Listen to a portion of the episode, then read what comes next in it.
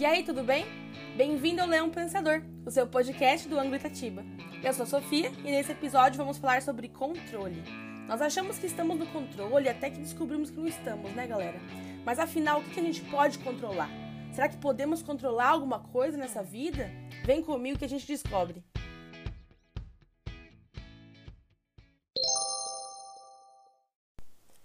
Nós vivemos como se estivéssemos no controle total de nossas vidas, né? É uma coisa normal a se fazer até que algo como uma pandemia apareça. Algo que, como qualquer coisa inesperada, nos lembra que não estamos no controle tanto quanto gostaríamos. Cancelamos planos, nos isolamos e mudamos muitas coisas no nosso dia a dia. Se o psiquiatra Viktor Frankl ainda estivesse vivo, aposto que ele estaria sorrindo cada vez que alguém o citasse hoje em dia. Eu mesma não poderia deixar de citá-lo nesse podcast. Então lá vai. Entre o estímulo e a resposta existe um espaço. Nesse espaço está o nosso poder de escolher nossa resposta. Em nossa resposta está nosso crescimento e nossa liberdade. Uma vez que todos nós recebemos o estímulo, como respondemos é a grande questão.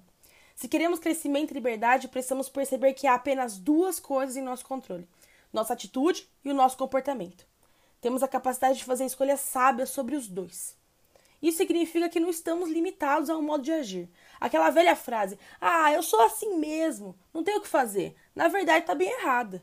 Fazemos o nosso melhor para jogar com as cartas que recebemos. Sabemos que podemos não alcançar tudo o que queremos, mas o importante é ter orgulho do nosso comportamento no final do dia. Quando ignoramos nossa capacidade de fazer escolhas sábias, reagindo inconscientemente ou acreditando que não podemos fazer nenhuma escolha, nós sofremos.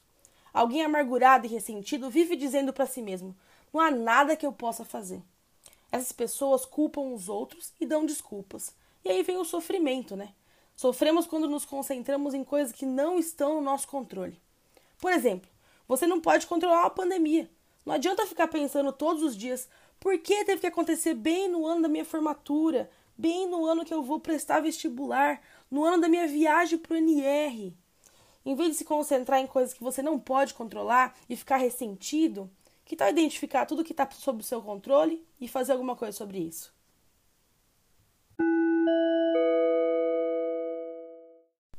Primeira coisa que podemos controlar: como respondemos à percepção que os outros têm de nós. As pessoas só veem nosso comportamento, nunca a nossa intenção. Então elas nos julgam pelo que dizemos ou pelo que fazemos. Algumas pessoas nos veem positivamente, outras nem tanto. Seja bondoso o máximo que puder e perceba que a percepção que as pessoas têm de você é uma combinação da maneira como vem o mundo e o seu comportamento. Quando você se aceita e ama a si mesmo, não tenta agradar a todos. Você se esforça para ser a melhor versão de si mesmo e às vezes você falha. Aceite a sua imperfeição. Não é trabalho dos outros gostar da gente. Esse é o nosso trabalho. Segunda coisa: conscientização e questionamento das nossas crenças. Nossas crenças são filtros pelos quais vemos o mundo. Elas são influenciadas por nossa família, nossas experiências de vida e a cultura do lugar em que crescemos. Temos crenças positivas como eu sou uma boa pessoa, posso fazer uma diferença positiva no mundo, sempre tento fazer o meu melhor. E também temos crenças negativas como não sou bom o suficiente, todo mundo é mais inteligente que eu, eu nunca vou conseguir bem nessa prova. As crenças influenciam muito nossa vida, como nos apresentamos, como vivemos e o que fazemos. Se você quer melhorar sua vida, identifique e reescreva as suas crenças. Procure padrões e disfunções.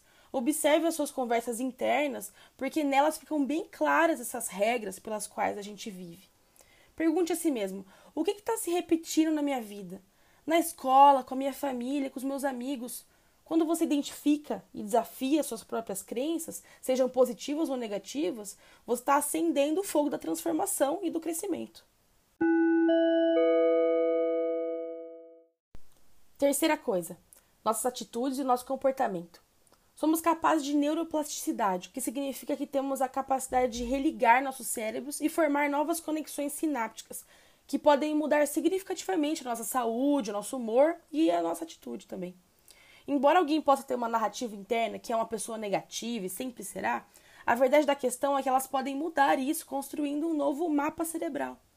Uma mudança de atitude pode ser alcançada por vários meios: meditação, prática da atenção plena, prática da visualização, terapia cognitivo-comportamental e muitos outros.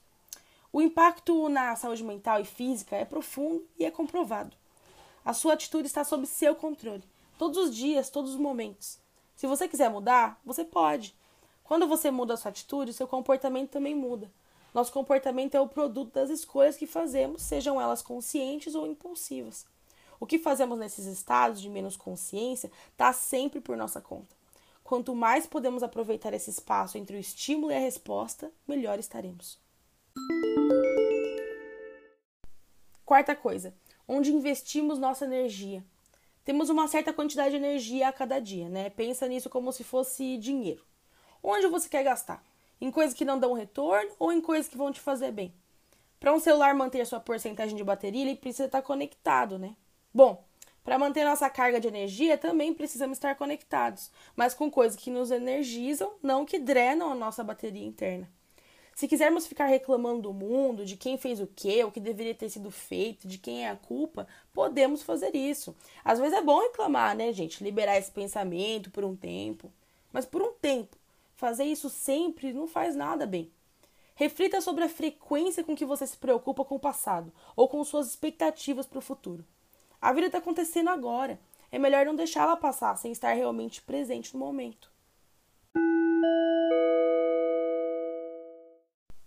Quinta coisa: as histórias que inventamos sobre nós mesmos e sobre os outros.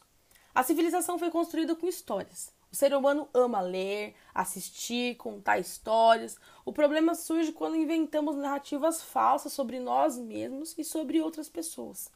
Por exemplo, você acabou de chegar na sua nova classe. Uma garota que senta do seu lado não te dá nem um bom dia, simplesmente não fala nada. Você inventa uma história na sua cabeça. Ela não é muito amigável, melhor nem conversar.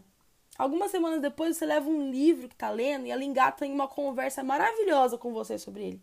Agora você sai da conversa pensando que ela é uma pessoa muito legal. Tá vendo como essa narrativa pode mudar rápido?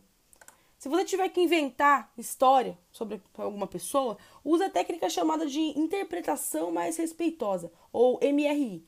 No caso dessa menina da escola, em vez de pensar que ela é chata, você pode presumir que ela está passando por um momento difícil em casa, por exemplo. Ou melhor ainda, ao invés de criar uma interpretação, que tal você mesmo começar uma conversa com ela? Outra abordagem é usar o conceito de verificar suas inferências. Uma inferência é uma opinião baseada em fatos ou evidências. Ao invés de ficar no achismo, então, por que, que você não vai perguntar para essa garota se ela está bem? Quando inventamos ou repetimos histórias falsas sobre outras pessoas, criamos barreiras ou contribuímos para a fofoca. Quando inventamos histórias falsas sobre nós mesmos e acreditamos nelas, criamos nosso caráter e influenciamos o nosso futuro. Sexta e última coisa: como falamos com os outros. Se você quer que as pessoas te ouçam, evite negatividade, crítica, exageros, fofoca, reclamações, dar desculpas, culpar pessoas e opiniões tóxicas. Tá, gente, eu sei, claro que não dá para evitar tudo a todo momento. Mas não é legal que as suas conversas sejam sempre baseadas nessas coisas. Que tal focar em outros princípios? Honestidade, respeito, autenticidade, integridade e responsabilidade. Por exemplo, Diga o que é verdade para você. Seja sempre honesto. Fale com bondade e compreensão sobre a situação da outra pessoa. Seja você mesmo, as pessoas são naturalmente atraídas quando elas veem que alguém se sente confortável sendo quem são. Cumpra as promessas que fizer, sua palavra é como um contrato. E seja responsável por suas contribuições e desamparos. Admita seus erros e peça desculpas sinceramente quando errar. Agora é com você sempre algo que podemos fazer quando nos concentramos no que está sob nosso controle.